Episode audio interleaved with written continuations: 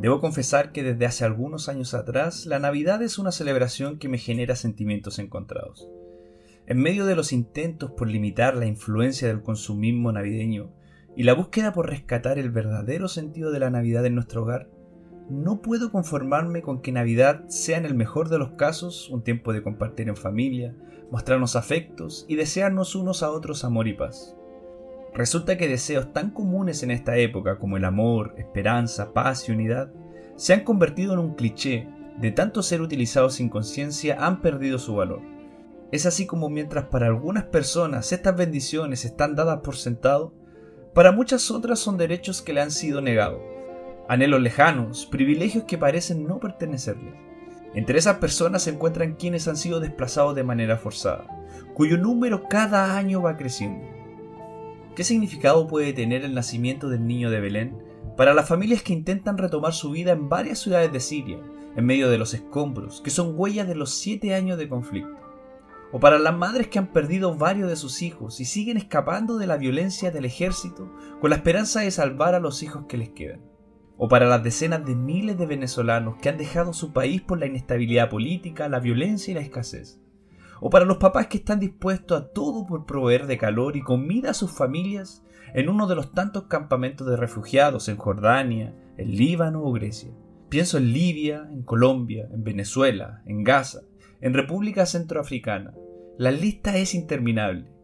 Todas estas personas han dejado sus países, sus seres queridos, sus referentes, sus pertenencias, todo, en busca de una vida más digna. Para estas mujeres, estos hombres, estos niños y niñas, ¿Qué significaría tener un poco de amor, unidad, esperanza y paz en esta Navidad? Por eso en esta Navidad me ha servido recordar que desde siempre Dios ha mostrado una preocupación especial por las personas excluidas, por las personas marginadas de la sociedad, entre ellas las personas desplazadas. Es quizás por eso que el nacimiento de Jesús tuvo a los más pequeños en primera plana de varias maneras. Sus protagonistas fueron una pareja joven y sencilla, de un pueblo donde nadie creía que podía salir algo bueno. Asimismo, quienes recibieron el anuncio del nacimiento de primera mano fueron unos pastores pobres y hombres extranjeros. Más aún, si hay alguien que supo la realidad del desplazamiento fue Jesús, pues su madre y su padre tuvieron que viajar más de 110 kilómetros desde Galilea hasta Belén, en un burro, con un embarazo casi término, en condiciones precarias y sin lugar para pasar la noche. Poco después, cuando Herodes quiso asesinarlo, Jesús vivió en carne propia la persecución la pérdida de sus pares, porque también mandó a matar a los niños menores de dos años. Y vivió también el exilio en Egipto. Jesús y su familia entonces fueron migrantes, que tuvieron que huir de la violencia y la inseguridad para salvar sus vidas, tal como lo hacen millones de personas hoy. La Biblia resume en pocos versículos lo que seguramente significó momentos muy duros para la familia de Jesús. Jesús nace en el camino y al hacerlo se identifica con quienes huyen para vivir. Es muy revelador el hecho de que el plan salvífico de Dios para la humanidad se gesta en la incomodidad del traslado, en la precariedad del refugio, en la angustia de la huida y en la incertidumbre de un nuevo lugar. Realidades que no son ajenas para el uno de cada 113 personas alrededor del mundo.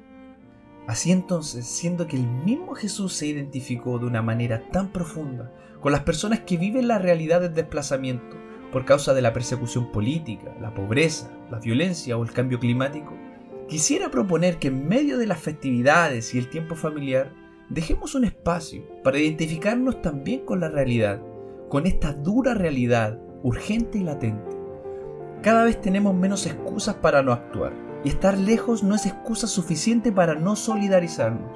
Podemos orar, donar, informarnos, crear conciencia en nuestras comunidades, tener una actitud de acogida y compasión, abogar por políticas inclusivas y solidarias con los extranjeros inmigrantes, optar también por prácticas menos consumistas y más amigables con el medio ambiente.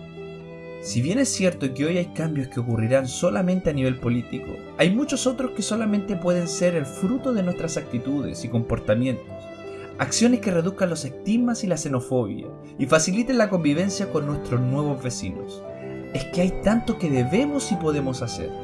Entonces por una Navidad más inclusiva y solidaria y por un mejor 2021, Detengámonos a acoger a nuestros vecinos, como si se tratara del mismo Jesús. En medio de todas las desgracias en el mundo, cuando nace un niño, es señal de que Dios todavía cree en el ser humano.